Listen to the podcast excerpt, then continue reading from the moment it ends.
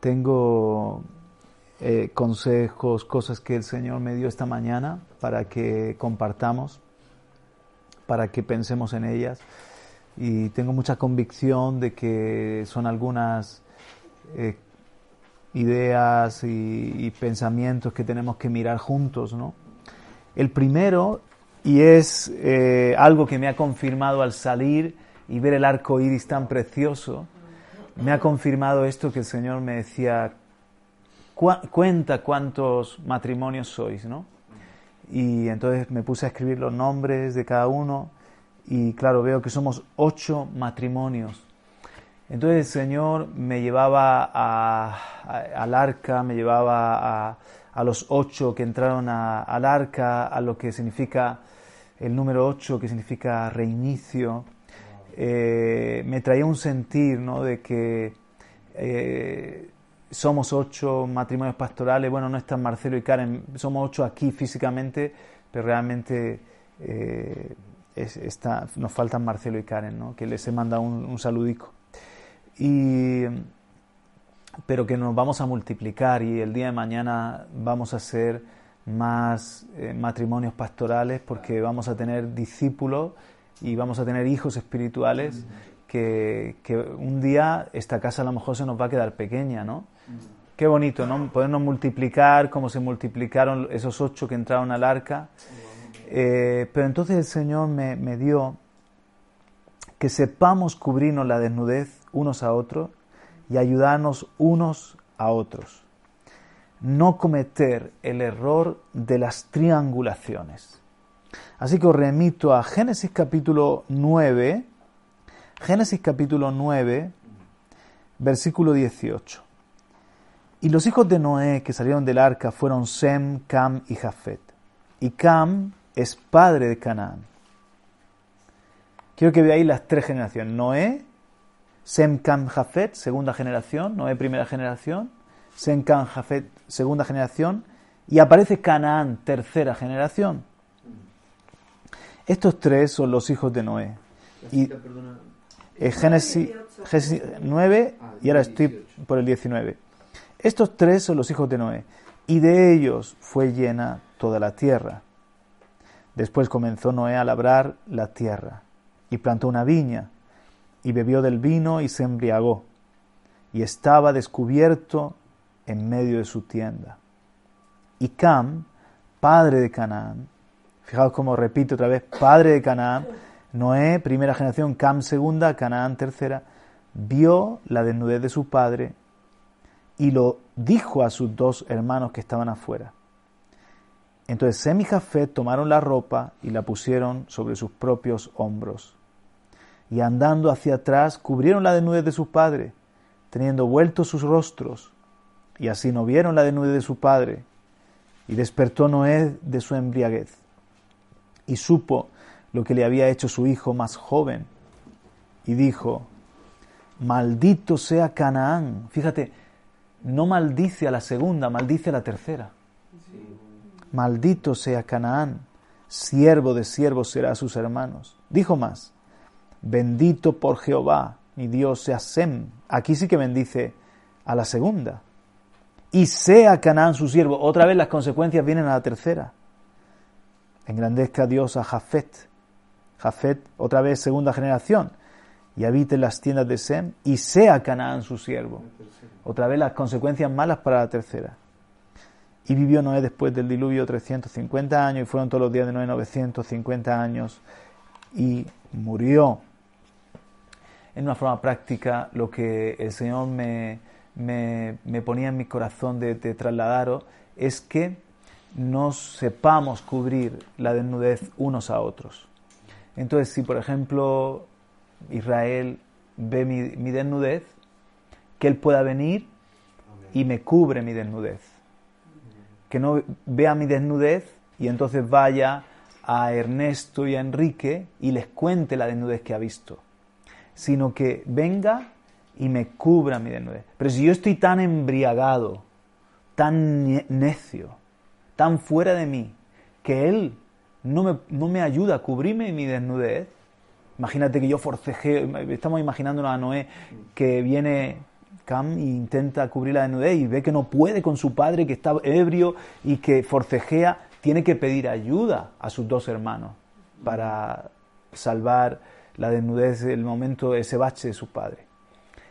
Si Israel no me ayuda a mí a cubrir mi desnudez porque yo estoy orgulloso, porque yo estoy cegado, porque yo estoy ebrio de éxito o necio, entonces eh, qué bien que toma a, Enrique, a Ernesto y a Enrique y vienen a cubrirme la desnudez. Pero siempre la intención es el cubrirme la desnudez. Aunque ellos vean mi fallo, si es un fallo muy grave, tienen que venir y decirme, no estás apto para el ministerio, tienes que dejar el ministerio, tienes que cuidar esa área o te has descalificado, tienes que cuidar esa área, eso es algo...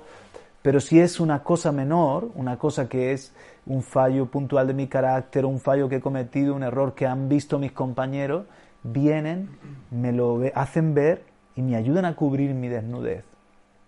Y no me descubren. Ahí entra la triangulación, que cuando eh, se llamaba Cam, me cuando Cam, el padre Canán, cuando Cam vio la desnudez de su padre, va y se lo cuenta a, los otros, publica la desnudez, ¿no? Y, no es de ayuda, y fueron los otros hermanos los que Dios los bendijo por ir de espalda y cubrirle la, desnudez. pero fijaos que llega un momento que, las consecuencias de nuestros actos van a afectar más a la siguiente generación que a nosotros mismos. Fijaos, porque llega un momento que nosotros quizás ya tenemos una madurez, quizás ya nos, nos tenemos un roce, un cariño y nos amamos. Pero si nosotros dejamos brecha y si nosotros eh, hacemos eso de, publicar nuestra desnudez, por ejemplo, voy a poner así con ejemplo, entonces, o ahora voy a hacer la inversa, para ponerme yo el malo. Yo resulta que estoy en mi, en mi vehículo y, y comienzo a comentar con mi esposa una desnudez de Israel y mis hijos van atrás y lo escuchan.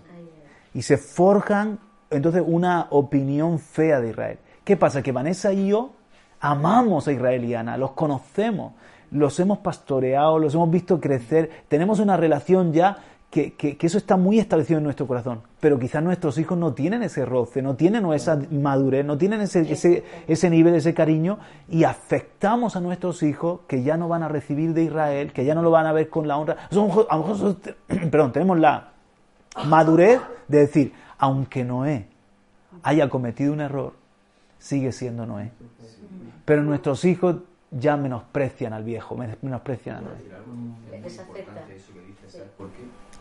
Porque en, la crianza de nuestros hijos, que son hijos de, casas pastorales, eh, hay momentos en que, en que yo necesito que tú los pastorees. Claro. Y que Israel los pastoree.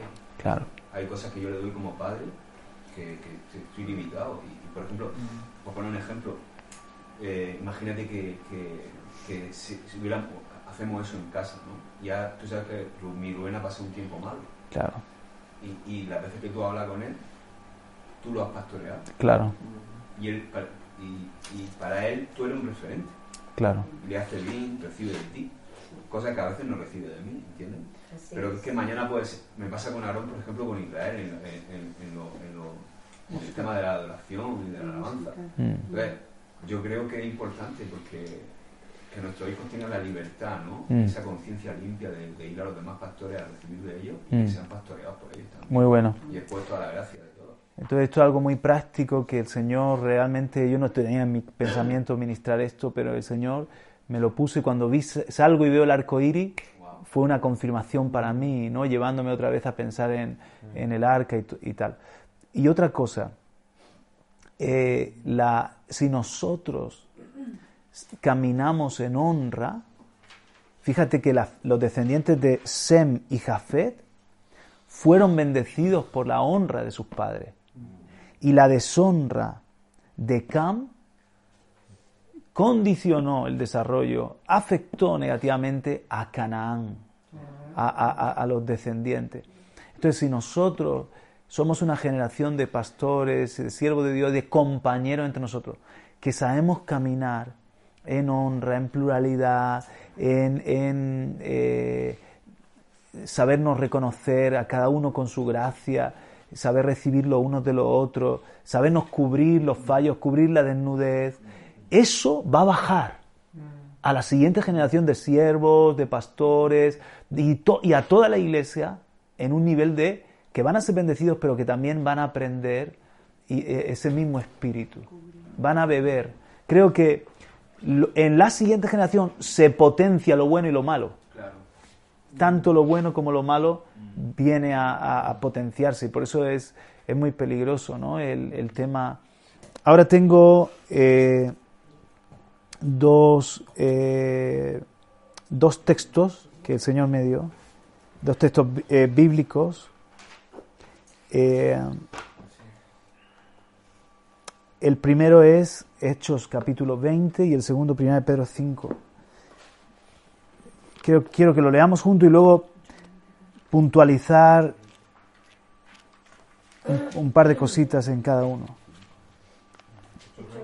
Hechos 20, la despedida de Pablo en Mileto, verso 17. Hechos 20, 17.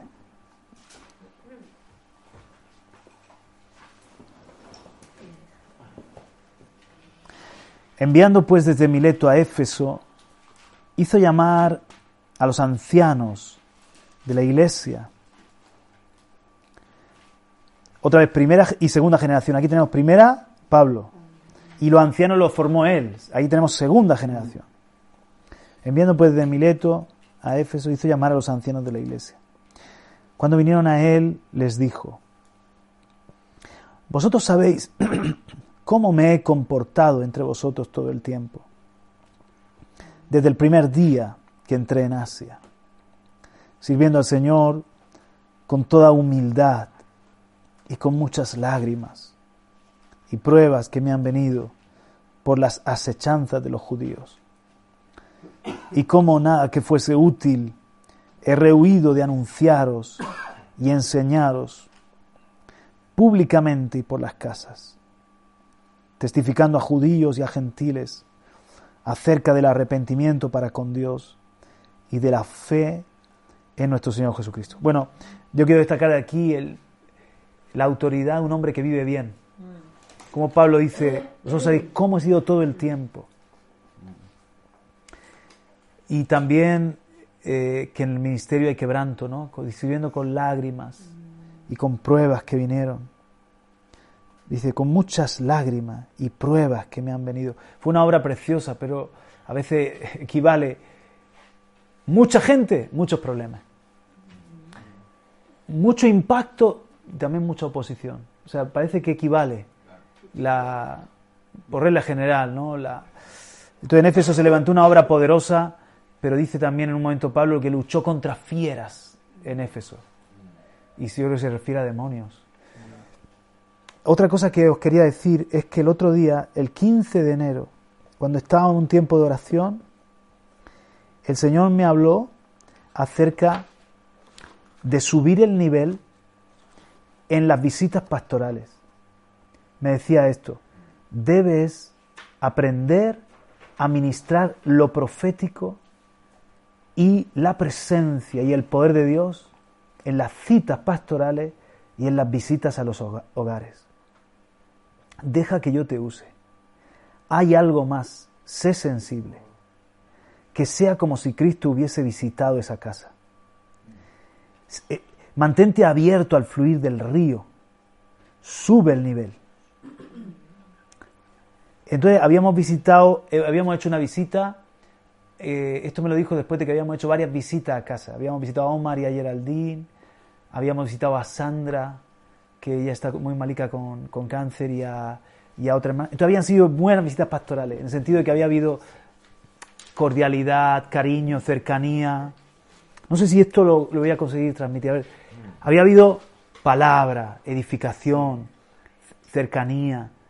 Nosotros impartimos nuestra vida porque también eran muy, eh, por ejemplo, Sandra y su marido, ¿cómo se llamaba mamá? Gabri, Gabri, Gaby, él que él fue jugador del Real Murcia, ¿eso es quien te digo? Gabriel Correa. Entonces ellos estaban así como pensando que nosotros como éramos pastores, eh, no se podía hablar de cualquier tema y tenían que... Eh, entonces, al ver que nosotros jugamos con ellos, hicieron un juego muy gracioso, jugamos con ellos, nos reímos, hablamos de todo, pero luego, al final también como el Señor va reconduciendo las cosas al espíritu y a la edificación y todo ello. Y, entonces fue muy bueno, hicimos cercanía, eh, con Omar y Geraldine me encantó porque me llamó la atención, estamos en casa de Omar y Geraldine y tienen tres hijos, ¿no? que son los dos, Pedro y Andrés y Gabriela. Y lo que me llamó la atención es que estuvieron desde el principio hasta el final, los cinco, los tres críos, estaban así, bebiendo, estaban siendo parte de la conversación. Que yo estoy acostumbrado a algunas casas que llega y ni se sientan los hijos a comer. O comen y, se van cada uno a hacer sus cosas o a su habitación. Entonces aprovecharon la visita y nos sentimos con ese honrados y pudimos también compartir. pero eh, cuando estaba en la presencia de Dios dice, ¿sabes que hay algo más? sé sensible a mi espíritu. Que a lo mejor hay un momento que nos comenzamos a orar y le ministramos. O le soltamos una palabra profética. O hay, hay algo que se desata de la presencia de Dios. Y es como que yo había hecho la visita en, en un amor pastoral, en una corrección, eh, en una naturalidad, pero es como estar un poco más conectado, intencional, de manera que digan, porque nosotros no podemos estar siempre visitando. A lo mejor yo puedo visitar a esa familia este año y yo no vuelvo a visitar hasta dentro de un año. Porque es mucha gente en la iglesia. Que esa visita deja una huella, que ellos sientan que ah, ha, pasado Jesús por aquí.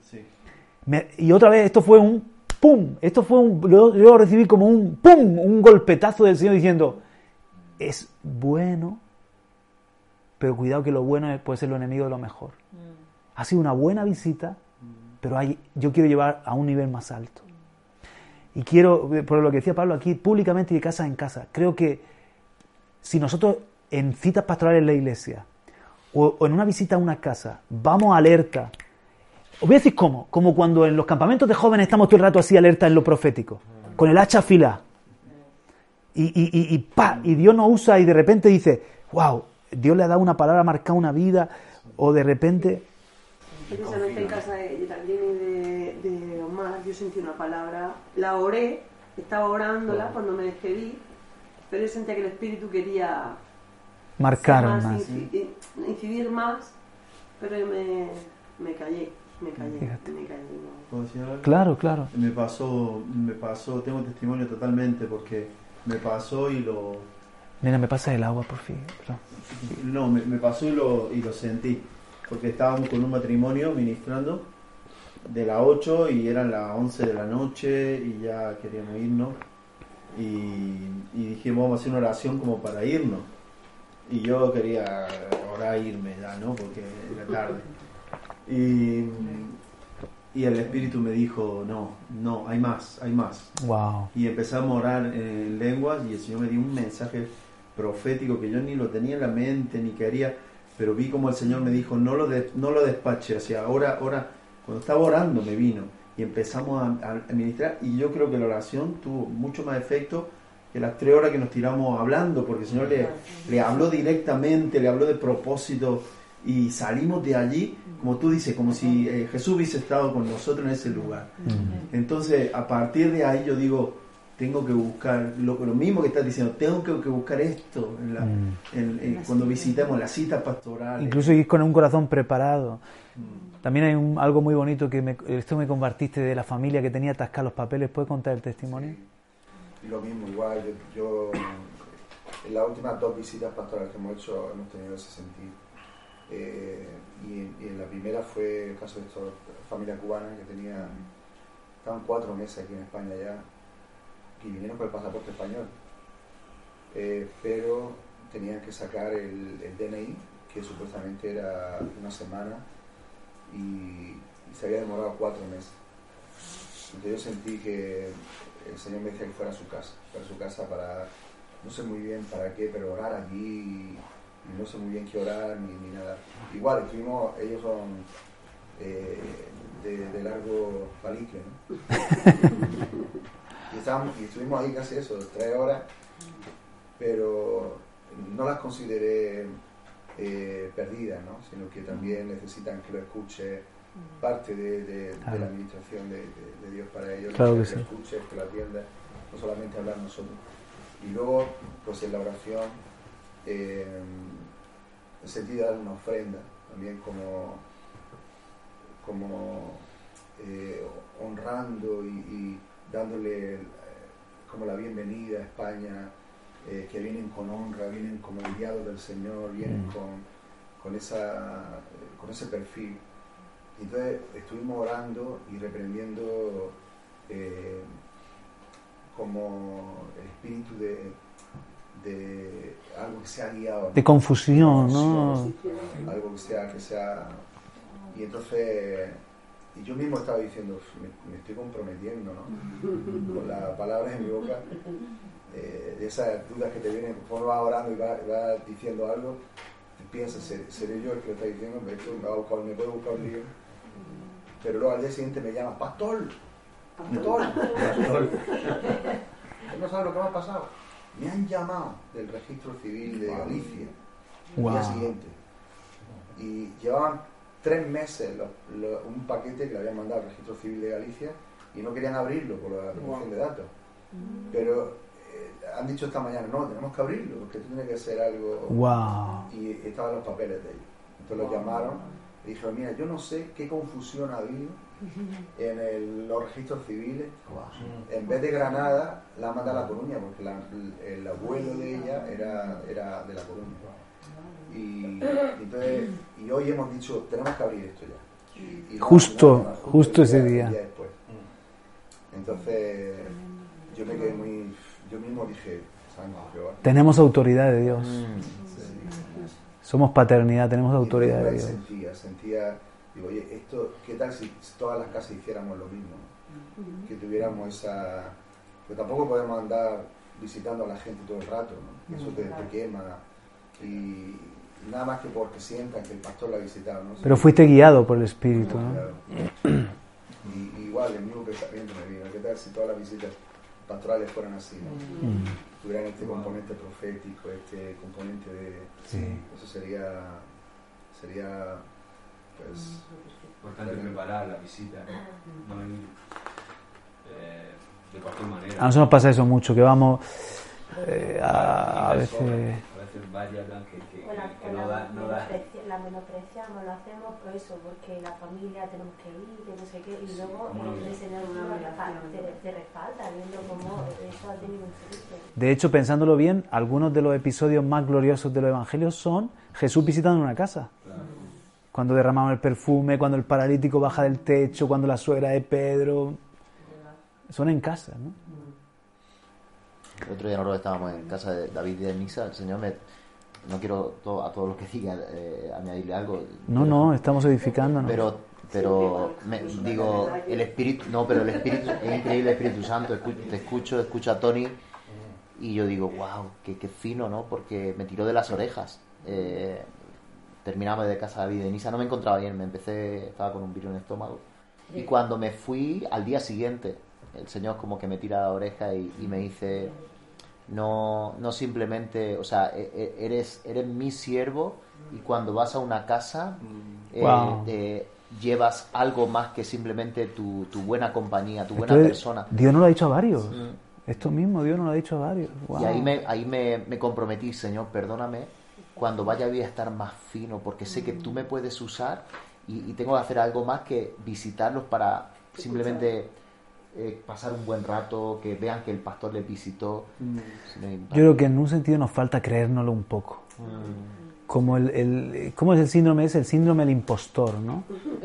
Como creer, creernos un poco lo, que somos profetas de Dios, que somos eh, autoridad. Eh, ¿cómo se diría? Autoridad avalada o respaldada por, por el cielo. ¿no?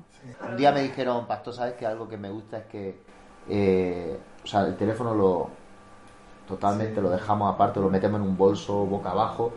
Eh, es que usted está, el bolso no, no, está mirando el, teléfono y hablando con, con nosotros y, todo el rato pendiente de... Y si, y si no, les, les tengo, le, le interrumpo y le digo, voy a ver algo en el teléfono porque eh, es una cita que a, a continuación Claro, tengo o, que o mi mirar. hijo, si necesita algo mi hijo, lo Digo, que lo sea. miro un momento y entonces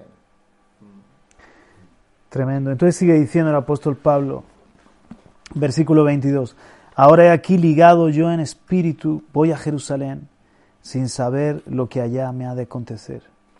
Salvo que el Espíritu Santo por todas las ciudades me da testimonio diciendo que me esperan prisiones y tribulaciones. Pero de ninguna cosa hago caso, ni estimo mi, ni estimo preciosa mi vida para mí mismo con tal que acabe mi carrera con gozo y el ministerio que recibí del Señor Jesús, para dar testimonio del Evangelio de la gracia de Dios. Y ahora, he aquí, yo sé que ninguno de todos vosotros entre quienes he pasado predicando el reino de Dios verá mi rostro, verá más mi rostro. Por tanto, yo os protesto en el día de hoy que estoy limpio de la sangre de todos porque no he rehuido anunciaros todo el consejo de Dios. Que aquí yo veo que cuando le, le negamos a la gente el consejo, no es, eh, estamos, Somos. Somos, eh, no somos somos culpables de la sangre, ¿no? Pero Pablo dice, yo he dado el consejo, o sea, soy limpio de la sangre. Luego lo que la gente haga es libre de hacerlo, pero por lo menos yo di el consejo. Por tanto, mirad por vosotros y por todo el rebaño en que el Espíritu Santo os ha puesto. Esto es muy importante que lo entendamos. El Espíritu Santo me ha puesto por obispos o supervisores, pa- pastores, para apacentar la iglesia del Señor, la cual Él ganó con su propia sangre. Otra cosa que quería deciros, el arte de sabernos cuidar. Porque aquí dice primero, mirad por vosotros. Yo primero tengo que mirar por mí y, por, y después por todo el rebaño. Yo, yo tengo que pastorearme primero a mí mismo y a mi familia y luego al pueblo. Hasta donde vayamos nosotros irá el pueblo. O sea, yo tengo que saber pastorearme, yo tengo que saber cuidarme, el- cuidar mi corazón, cuidar mi, mi tiempo con la palabra, mi tiempo de reposo, mi tiempo de, de estar con Dios. Si yo me pastoreo bien a mí mismo, luego voy a poder pastorear bien al pueblo. Luego abundo un poco más en ello. Entonces dice, sigue diciendo,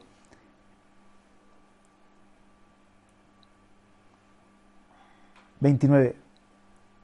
O sea, 28. Por tanto, mirad por eso y por todo el rebaño que el Espíritu Santo, en que el Espíritu Santo se ha puesto por obispo. Que, que tengamos convicción que el Espíritu Santo nos ha puesto. Para apacentar la iglesia del Señor, la cual Él ganó por su propia sangre. Y esto es otra cosa, ¿no? Que oraba, me parece que era Ana, que Dios nos renueve el amor por las ovejas. El amor, o sea, el valor de cada esa, una de esas vidas que valen la sangre de Cristo. Delante del Señor os puedo decir que he llorado por ese joven. He llorado en el sentido de, he sentido la, la, la, desorientación, la necesidad. O sea, digo, Dios mío, qué, qué, qué- cuánta necesidad, qué, qué difícil si Dios no hace una obra, etcétera. O sea, no, eh, aunque hablamos de los hermanos y comentamos que nos algunos llevan de cabeza y todo, pero, pero Dios también nos pone el amor, ¿no? El amor por, por esta gente que, que, que a veces no sabe dónde tiene la derecha y la izquierda. 29. Porque yo sé que después de mi partida entrarán en medio de vosotros lobos rapaces, que no perderán el rebaño. Y aquí nos decía Enrique Montenegro, la tercera generación. Pablo, Timoteo la segunda. Y los ancianos de Éfeso la, seg- la segunda. Dice, yo sé que después de mi partida, tercera generación, vendrán, se levantarán de entre vosotros lobos.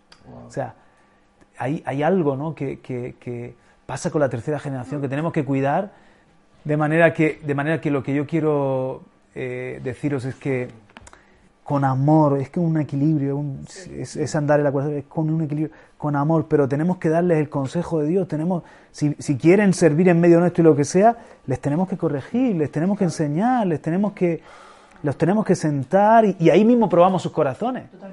Ahí va, yo- se prueba cuando si, si tú le reprendes y no aceptan la reprensión, entonces apaguemos y vámonos. pues cuidado con los lobos rapaces. Y termino la, la cita. Dice, Y de vosotros mismos se levantarán hombres que hablen cosas perversas para arrastrar tras sí a los discípulos. Por tanto, velad, acordándoos que por tres años de noche y de día no he cesado de amonestar con lágrimas a cada uno. Y ahora, hermanos, os encomiendo a Dios y a la palabra de su gracia, que tiene poder para sobreedificaros y daros herencia con todos los santificados. ¿Dónde estoy? 33. Con todos los, los, santificados.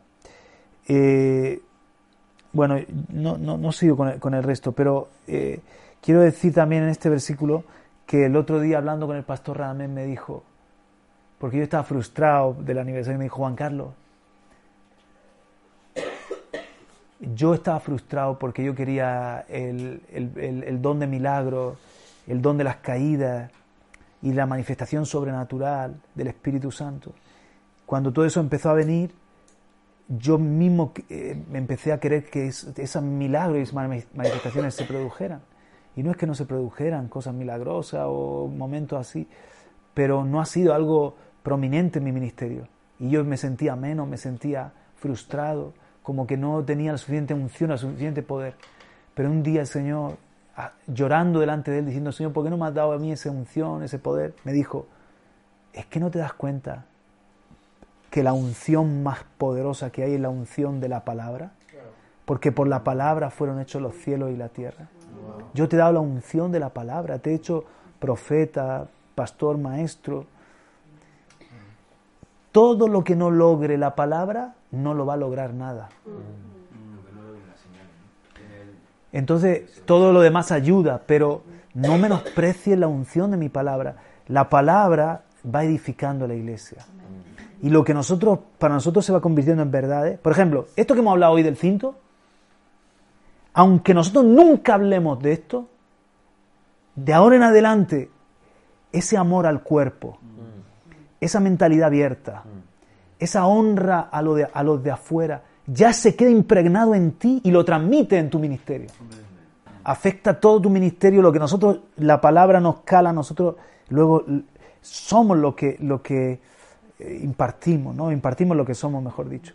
Las dos cosas son verdad. Entonces, él me decía, mira, sigamos. Y él me decía, mira, ¿sabes qué? Podemos llenar la iglesia de, trayendo predicadores, con manifestaciones, con dar comida y alimento, con que la iglesia sea un club social, dándole cargo a la gente de tantas formas. Podemos llenar la iglesia, dice, pero Dios mira para abajo y no ve que hay mil vidas allí. Él sabe los que son suyos y los que están por la palabra y a lo mejor hay 50 que son suyos que están por la palabra. Ese crecimiento ha sido, no ha sido un crecimiento verdadero. El crecimiento verdadero es el que da la palabra. La palabra convierte, la palabra madura, la palabra procesa, la palabra transforma.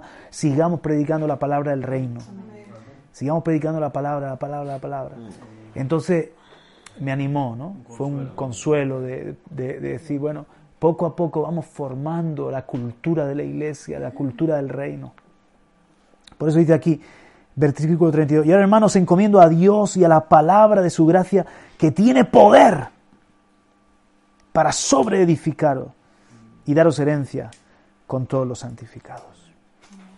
Entonces, el, otro texto que me acompañáis y ya he dado todo, 1 Pedro capítulo 5, vais a ver aquí de nuevo las tres generaciones.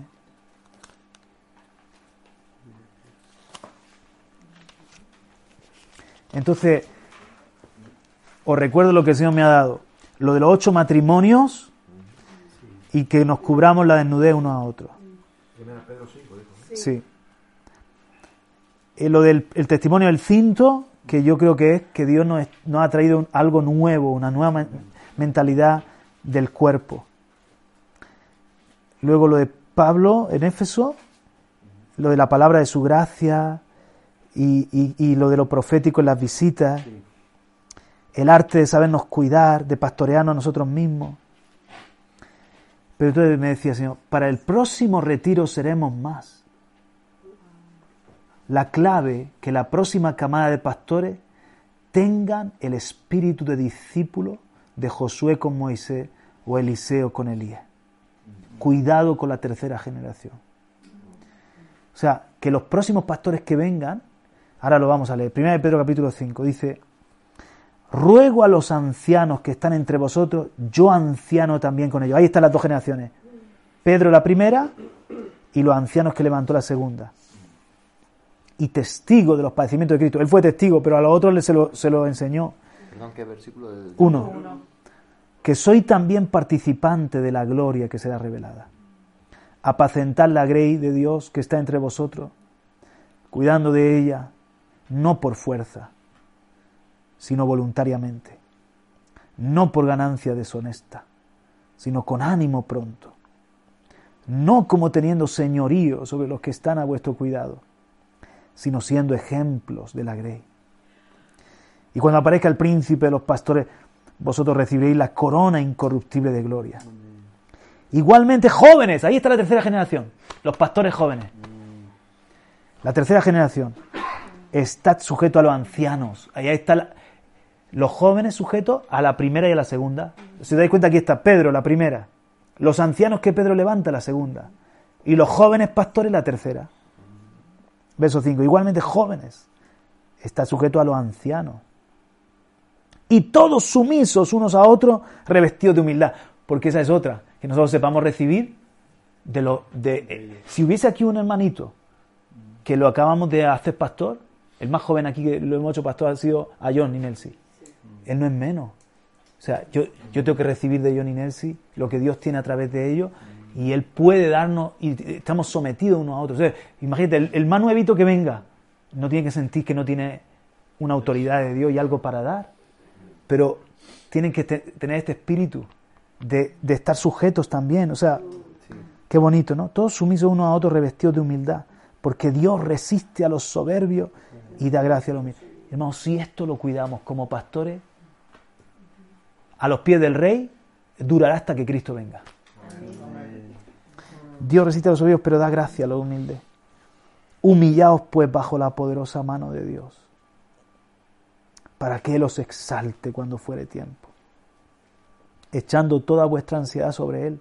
Fijaos que es un mensaje a los pastores, echando toda vuestra ansiedad sobre Él, porque Él tiene cuidado de vosotros. Aleluya. Sed sobrios y velad, porque vuestro adversario el diablo, como león rugiente, anda alrededor buscando a quien devorar. Hay dos predicaciones que os, pido que las escuchéis, os las voy a pasar. La primera es el mensaje del pastor Manolo Gando en diciembre de 2013, que fue el primer predicador que vino después de morir Fernando. Y que predicó a toda la iglesia, y yo diciendo, no está hablando a la iglesia, está hablando a los pastores. ¿Os acordáis? Bueno, pues yo nunca más he vuelto a escuchar esa predicación. Y el Señor me dijo que teníamos que volverla a escuchar, que han pasado casi 10 años, y que escucháramos a Manolo en lo que él nos habló. Y yo era lo que iba a poner esta mañana. Pero lo que pasa es que como está orando y el Señor me ha dado estas cosas, os, voy a pedir que lo escuchéis, ¿vale? Y el otro mensaje, que no sé si lo había oído, es del 8 de enero de este año del Pastor Radamés que era su cumpleaños, y él, ¿había oído alguno? Madre mía. Se titula Lo que pasa cuando duermes. Pero no es una predicación para la iglesia, es una predicación para pastores. Tú la escuchas y tú dices, esto no es para la iglesia, esto es una predicación para pastores. ¿De Radamés? De Radamés. ¿Eh? Lo que pasa cuando duermes. La predicó en su cumpleaños el 8 de enero de 2023. Nos pasa los enlaces tienes de la... Claro. Bueno, entonces él, él va hablando de cuando Saúl se duerme y le roban la lanza y la capa. Ah, y de cuando se duerme Sansón y le cortan el pelo. De cuando se duerme las vírgenes y se quedan sin aceite. No, no me acuerdo, no me acuerdo si también toca la, siesta de David, ¿no? Que todavía no fue ni la... Entonces él habla de que el espíritu nunca duerme. Que el espíritu nunca duerme. Y, y, hablo metafóricamente, ¿no? Entonces, eh, por eso os lo voy a pasar el enlace, dice, sed sobrio, versículo 8, sed sobrios y velad, porque vuestro adversario el diablo, como león rugiente, anda alrededor buscando a quien devorar. Al cual resistir firmes en la fe, sabiendo que los mismos padecimientos se van cumpliendo en vuestros hermanos en todo el mundo. Y aquí viene el proceso de los pastores. Mira el 10. Mas el Dios de toda gracia, que nos llamó a su gloria eterna en Jesucristo, después que hayáis padecido un poco de tiempo, porque el crecimiento da, dolor, ¿eh, John? Ellos están ahora con Gloria, que tienen unos dolores, la pobrecita, y no sabemos si es del crecimiento o es, hay que orar mucho, o es algo neuronal, neurológico, porque tiene dolores, y, pero el crecimiento, sabemos que el crecimiento trae dolor, ¿no? Y, servía al Señor trae dolor también. Dice, más el Dios de toda gracia que nos llamó a su gloria en Jesucristo, después que hayáis padecido un poco de tiempo, Él mismo os perfeccione, afirme, fortalezca y establezca. Él sea la gloria y el imperio por los siglos de los. Amén. Entonces, a los nuevos pastores que vamos a formar, tienen que pasar este proceso. Primero, perfección, que alcancen madurez. Que, quebrantamiento, todos tenemos que ser quebrantados, ¿no? Afirme, fortalezca y establezca. Que yo creo que hay una edad de una adolescencia ministerial, juventud y madurez eh, ministerial. O sea, también como cristianos, pero también como pastores, hay un momento en el que Dios te ha perfeccionado y ya eres pastor. Pero después te tiene que afirmar y es una adolescencia pastoral. Fortalecer es una juventud pastoral. Y establecer, es cuando ya era un pastor establecido, es una madurez pastoral.